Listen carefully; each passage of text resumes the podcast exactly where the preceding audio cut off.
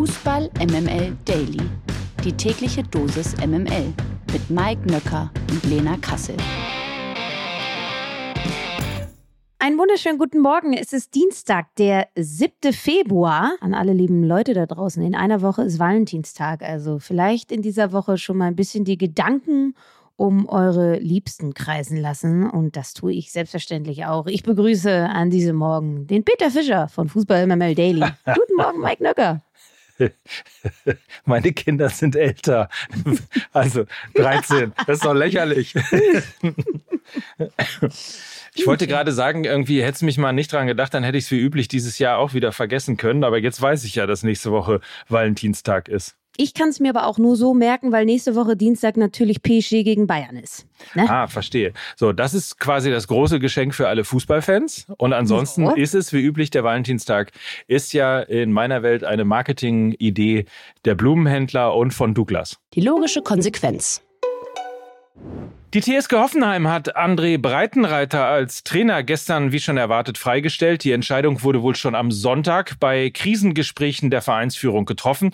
Hoffenheim hatte unter Breitenreiter neun sieglose Ligapartien in Serie hingelegt. Die 2 zu 5 Pleite gegen den VfL Bochum am Wochenende brachte dann das berühmte Fass das zum Überlaufen gebracht wurde. Breitenreiter kam erst im vergangenen Sommer vom FC Zürich. Das ursprünglich angepeilte Ziel Europapokal ist in weite Ferne geraten. So, und jetzt ist die TSG Lena auf der Suche, wie üblich, nach einem neuen Coach. Äh, was muss der neue Trainer aus deiner Sicht mitbringen und gibt es eventuell schon ein paar Kandidaten, die du nennen willst? Also es geistern ja einige Namen ne, durch die Gazetten. Also allen voran Pellegrino Matarazzo, weil er... Peter Neurura! Also Entschuldigung. Fast. Ja. Weil er, weil er, also Pellegrino Matarazzo, weil er ja Stallgeruch hat, war ja schon Co-Trainer unter Nagelsmann bei der TSG. Und er kennt die Bundesliga und er kennt auch Abstiegskampf. Das hat er jahrelang mit dem VfB Stuttgart hinter sich. Also das glaube ich so die, die easiest choice, die man so machen kann. Äh, dann äh, werden da auch so Namen, so ganz kuriose Namen wie Florian Florian Kofeld reingeworfen. Ähm, das kann ich nicht so ganz nachvollziehen. Domenico Tedesco da schon eher, aber der soll ja auch wiederum eventuell bei der belgischen Nationalmannschaft als Kandidat gelten. Ähm, dass er aber mit einer starken Defensive erfolgreich sein kann, hat Tedesco äh, auf Schalke gezeigt 2018. Und das ist dann eben auch die Antwort auf deine Frage, was der neue Trainer mitbringen muss. Er muss allen voran ein Konzept gegen den Ball entwickeln, weil daran hapert es. Ähm, mein Favorit bleibt weiterhin äh, Ralf Hasenhüttel, auch wenn der sicherlich nach der Entlassung von Jesse Marsch bei Leeds ein heißer Kandidat sein dürfte. Wenn die TSG aber irgendwie eine Chance hat, ihn zu kriegen, dann sollten sie es definitiv versuchen, weil ich glaube generell so ein neues taktisches System würde Hoffenheim gut tun. Haben ja jetzt viel unter Breitenreiter mit einer Dreierkette gespielt. Ähm, Hasenhüttel spielt meist in einem 4-4-2 oder 4-2-3-1, ist eine Grundordnung, womit man halt sehr gut gegen den Ball stehen kann. Mit einer Doppelspitze, mit einer Doppelsechs. Sie haben sehr viele Mittelstürmer in ihrem Kader mit Dabur, Kramaric, Bebu, Dolberg. Da sind einige da. Dazu kommt hoffentlich bald Grisha Prömel wieder, den ich mir sehr gut auf einer Doppelsechs mit Thomas Delaney vorstellen könnte, weil sie sich sehr gut ergänzen. Der eine offensiver, der andere defensiver. Also ich glaube, Hasenhüttel wäre das perfekte Puzzlestück für die TSG Hoffenheim. Ich bin gespannt. Knallhart nachgefragt mal von Mike Nöcker. Ähm die TSG Offenheim hat ja so ein bisschen das Problem, was auch Borussia Dortmund nach ähm, Jürgen Klopp hat, vielleicht sogar auch der FC Bayern nach äh, Jupp Heinkes. Ähm, man ist nicht so richtig glücklich mit den Trainern nach ähm, Julian Nagelsmann. Wie beurteilst ja, du es? Ja, ja, hast du vollkommen recht. Also danach kam ja Schreuder, dann Sebastian Hoeneß, jetzt André Breitenreiter. Man wollte ähm, die Ära von Nagelsmann da weiter fortsetzen. Ist natürlich auch schwierig. Er hat riesige Fußstapfen hinterlassen, die eben nur wenige Trainer ausfüllen können. Deshalb sage ich ja auch, ähm, ähm ein, ein Kompromiss wäre eventuell Pellegrino Matarazzo, weil er natürlich die erfolgreiche Zeit unter Nagelsmann auch mitgeprägt hat als Co-Trainer. Kann mir vorstellen, dass sie vielleicht durch ihn auch wieder ein bisschen zurück in die Erfolgsspur wollen, weil er eben diese Nagelsmann-Zeit so maßgeblich mitgeprägt hat. Ne? Das könnte auch ein echt großer, großer äh, Grund sein, warum sie vielleicht dann doch auf ihn setzen, als anstatt äh, auf Hasenhüttel. Pokalgesetze. Heute geht's weiter mit Teil 2 des DFB-Pokal-Achtelfinals. Zweitligist Sandhausen empfängt um 18 Uhr den SC Freiburg und um 20.45 Uhr kommt es zwischen Eintracht Frankfurt und Darmstadt 98 zum Hessen-Derby. Darmstadt führt in Liga 2 ja die Tabelle an und ist seit unglaublichen 20 Spielen ungeschlagen. Das ist ja irre. Und Mike, was haben wir ein Glück, dass wir dich hier haben? Du verfolgst die zweite Liga, ja? Was traust du den Lilien gegen die Eintracht denn zu? Zu?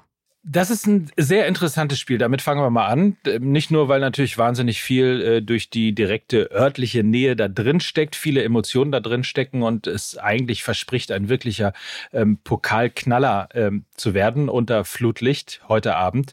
Ähm, es ist so ein bisschen, das Irre daran ist, Darmstadt 98 ist so schwer zu lesen, weil sie auf der einen Seite schon äh, sehr unangefochten äh, die Tabelle anführen, weil sie auch, wie du gerade schon gesagt hast, äh, seit Nummer 20 Spielen ungeschlagen sind, ähm, weil sie aber dann trotzdem nicht so die herausragenden Scorer beispielsweise haben. Bester Torschütze ist äh, Philipp Tietz, der sechs Tore geschossen hat. Nur zum Vergleich, Robert Glatzel vom Hamburger Sportverein hat 13 Tore geschossen und wir hatten diese Top-Torschützen wie Simon Terodde beispielsweise bei Schalke 04, die dann am Ende des Tages auch den Unterschied gemacht haben. Bei äh, den Lilien ist es nicht so. Sie haben sogar oder brauchen sogar 14,3 Torschütze pro Spiel im Schnitt. Das ist relativ hoch. Also man sieht daran, dass sie ähm, dann durchaus wirklich super präsent sind, super oft zu Abschlüssen kommen, aber eben daraus nur 1,74 Tore im Schnitt machen. Und das ist möglicherweise deren größte Schwäche. Achten auf Tobias Kempe beispielsweise. Elf Scorerpunkte äh, hat er geholt. Das ist sicherlich äh, zusammen mit eben äh, Philipp Tietz derjenige, der so äh, für die Angriffe von Darmstadt 98 sorgt am Ende des Tages, ich bin mir nicht sicher. Ähm, ich glaube, dass Frankfurt äh, dann doch eben diese eine Klasse besser ist. Darmstadt hat einen super Lauf, ohne Frage. Ich sehe die auf jeden Fall ähm, sehr, sehr deutlich und mit einem Bein schon äh, in der Bundesliga wieder aufgestiegen. Aber ich glaube, für heute Abend reicht es nicht. Ja, hast ja recht, ne? Also Kolomoani ist dann ja doch der Inbegriff der brutalen Effizienz. Ne? Der braucht nicht viele Chancen, um dann auch Tore zu machen. Wir werden da gespannt äh, drauf blicken und außerdem, ja, ähm, machte sich ja auch neben dem Platz bei der Eintracht gestern folgende Schlagzeile breit. Was meinst du? Ja, da hat Frankfurter Applaus, ne? Hat eine ganz neue Bedeutung gekommen. Ich dachte immer, das sei, naja, lassen wir das, äh, gehen wir nicht näher drauf ein. Es ist, ähm, es ist ein, machen wir es so. Machen wir es so, wie man das in Deutschland auch macht. Es ist ein offenes Verfahren, es gilt die Unschuldsvermutung und vorher äußern wir uns auch nicht so richtig dazu, außer vielleicht mit einem kleinen Augenzwinkern. Also für alle, die es nicht mitbekommen haben sollten, es geht darum, dass die Staatsanwaltschaft Frankfurt Ermittlungen gegen Eintracht Frankfurts Präsident Peter Fischer wegen unerlaubten Erwerbs und Besitzes von Kokain eingeleitet haben. Auch gegen Fischers Ehefrau und seinen 25-jährigen Sohn wird demnach ermittelt. Ausgang der Ermittlungen war, dass Fischers 13 Jahre alter Sohn mit einem Freund in der Schule Kokain konsumiert haben soll. Die Mutter Mutter des Freundes hatte daraufhin die Polizei verständigt. Bei einer Wohnungsdurchsuchung Ende Januar fand die Polizei Kokainrückstände auf Fischers Nachttisch. Also da bekommt Schwarz und Weiß wie Schnee eine ganz neue Bedeutung plötzlich. Und ich muss schon mal sagen, Ausgang der Ermittlungen war, dass Fischers 13 Jahre alter Sohn mit einem Freund in der Schule Kokain konsumiert haben soll, ist schon jetzt einer meiner Lieblingssätze in 2023, unabhängig davon, ob Schuld oder nicht Schuld. Ähm, dass die Mutter des Freundes jetzt, also warum ruft man denn da die Polizei? Verstehe ich, ich verstehe die Leute manchmal nicht. Darüber wird zu reden sein.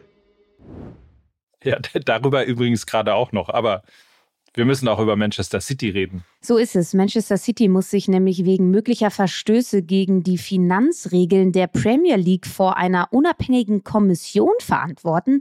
Das teilte die Liga gestern mit. Demnach werde City Verstöße in jeder Saison von 2009 bis 2018 vorgeworfen. Konkret wird dem Verein zur Last gelegt, er habe gegen die Regel verstoßen, Zitat, genaue Informationen bereitzustellen, die ein wahres und faires Bild der Finanzlage des Clubs vermitteln. Diese Informationen betreffen die Einnahmen, einschließlich der Sponsoring-Erträge und Betriebskosten. Auch habe City sich geweigert, im Dezember 2018 bei einer Untersuchung der Finanzlage mit den Ermittlern zusammenzuarbeiten. Darüber hinaus gibt es mutmaßliche Verstöße gegen die Angaben zur Managervergütung und von Spielergehältern. Außerdem soll City gegen UEFA-Regularien einschließlich des Financial Fair Play verstoßen haben, sowie gegen die Regeln der Premier League zur Rentabilität und Nachhaltigkeit. Auch dagegen soll man verstoßen haben. City reagierte überrascht. Das überrascht mich wiederum. Äh, also auf jeden Fall überrascht auf die Veröffentlichung und verwies in einem knappen Statement darauf, dass man der Liga umfangreiches Material zur Überprüfung zur Verfügung gestellt habe. Ja, also die Daily Mail schreibt, dass Man City aufgrund der neuen Vorwürfe sogar einen Punktabzug oder sogar einen Liga-Ausschluss drohe. Kannst du dir, Lena, vorstellen, ähm, dass so hart durchgegriffen wird? Nun ja, so wie ich unseren Fußball kenne, natürlich nein, weil er dafür viel zu korrupt ist und weil du mit äh, weitreichenden Konsequenzen auch eine Art Präzedenzfall schaffen würdest, ne? an denen sich dann auch all die anderen Vereine messen lassen müssten. Liebe Grüße gehen raus an den FC Chelsea und den FC Barcelona. Dann muss da eben auch hart durchgegriffen werden. Das würde den Fußball in seiner jetzigen Darbietungsform, glaube ich, massiv verändern, was ihm ja eigentlich ja auch nur zu wünschen wäre. Auf der anderen Seite könnte könnte es aber wirklich eng für City werden, weil wohl über 100 Regelverstöße des Clubs gegen die Regeln der Liga gecheckt werden. Also eine ganze Menge. Und wenn die Vorwürfe beweisbar sind, dann ist das Strafmaß auch wirklich nach oben hin offen. Und auch noch ganz spannend, vor dem Internationalen Sportgerichtshof kann ein Urteil der Liga laut Premier League Regeln nicht angefochten werden. Und das ist eben auch der Unterschied zum Jahr 2020, wo City ja ein Urteil der UEFA wegen Verstößen gegen das Financial Fair Play noch abwenden konnte, weil sie eben vor dem Internationalen Sportgerichtshof gezogen sind. Das geht jetzt eben nicht. Das heißt, es ist eine andere Lage und dementsprechend dürfte das sehr, sehr spannend werden, wie das ausgeht. Ich habe übrigens ähm, interessanterweise von Nicola Naber, das ist eine Journalistin äh, beim Spiegel, die ja seit vielen, vielen Jahren schon an dieser City-Geschichte dran sind, ähm, einen Post gesehen und ähm, dann hat sie auch nochmal das Ganze verlinkt mit zwei Artikeln aus dem November 2018, ähm, umfangreiche Recherchen, was eben Manchester City und die Verstöße angeht und äh, wirklich äh, Dutzende von Dokumente ähm, zum Download nochmal drangehängt aus einem Artikel vom äh, letzten Jahr. Also das mal in Relation gesetzt zu der Tatsache, dass City überrascht reagierte, äh, hat zwei Ebenen. Erstens, warum reagieren sie überrascht? Und zweitens, Warum dauert es so lange? 2018 ist ja mittlerweile auch schon fast fünf Jahre wieder her. Äh, und offensichtlich äh, kann man beim Spiegel schneller recherchieren als äh, dann eben bei der Premier League und der UEFA. Die Ohrfeige. Wir bleiben in England und bei Manchester City. Der ehemalige Premier League-Verteidiger Jamie Carragher hat nämlich Kritik am Transfer von Erling Haaland zu Manchester City geübt. Zitat, er hat sich womöglich wirklich den falschen Club ausgesucht, um tatsächlich das Beste aus sich rauszuholen. Das sagte der ehemalige Spieler vom FC Liverpool bei Sky. Manchester City sei mit dem Norweger ein schwächeres Team.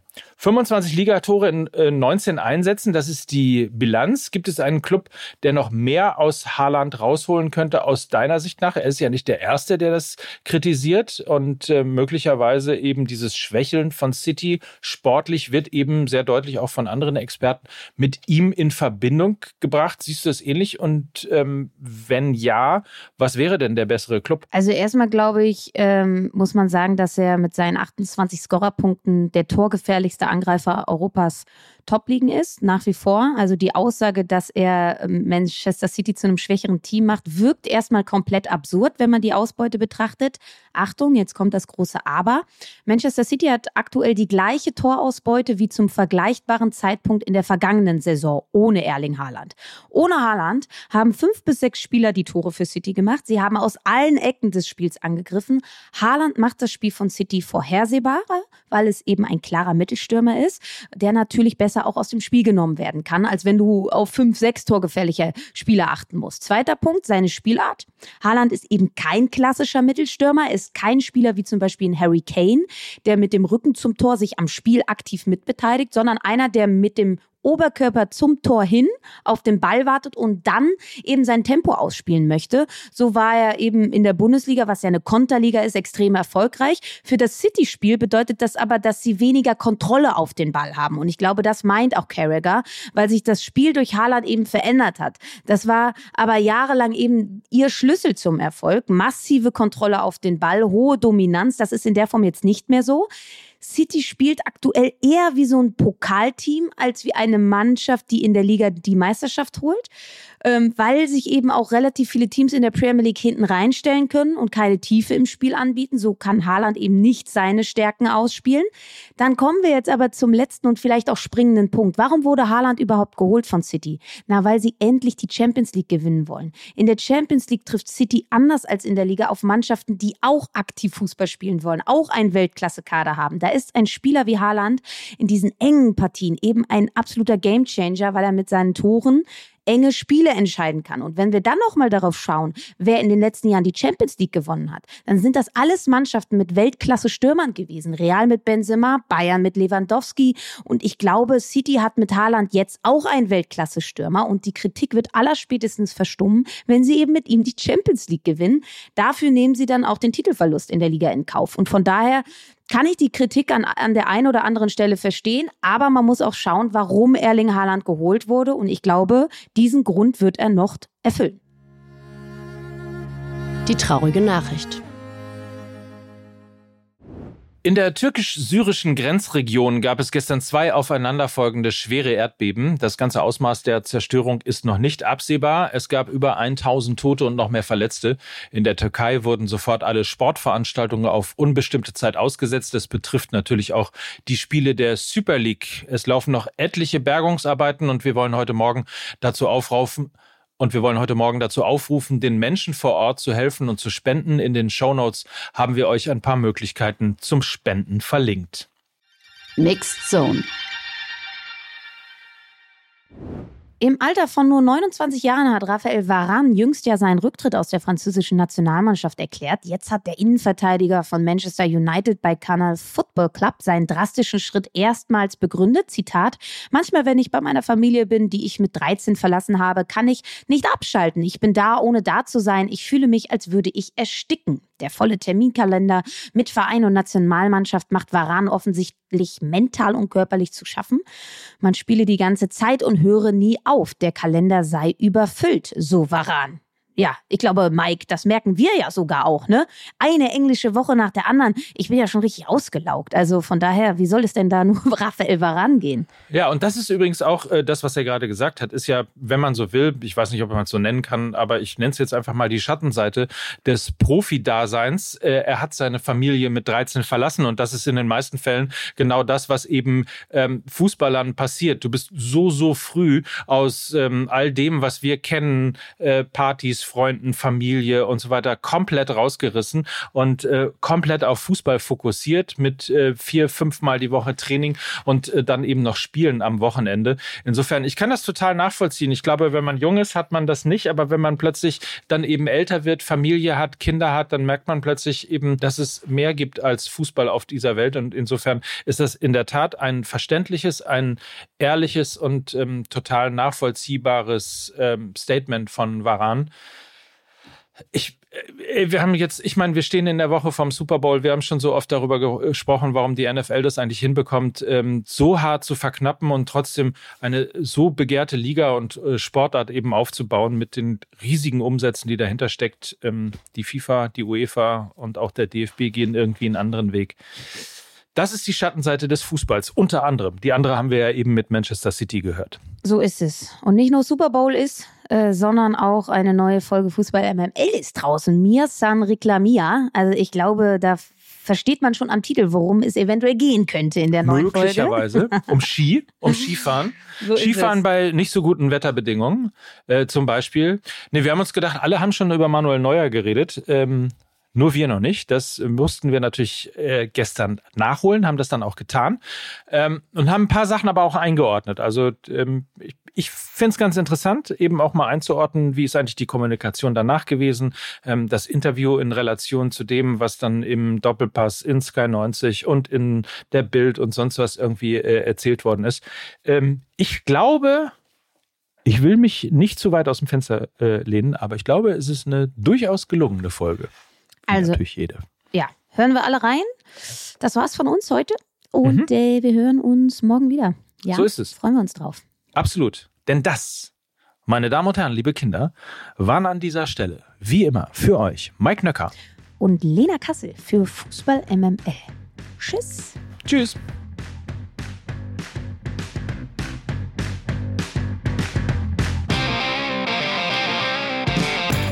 Dieser Podcast wird produziert von Podstars bei OMR.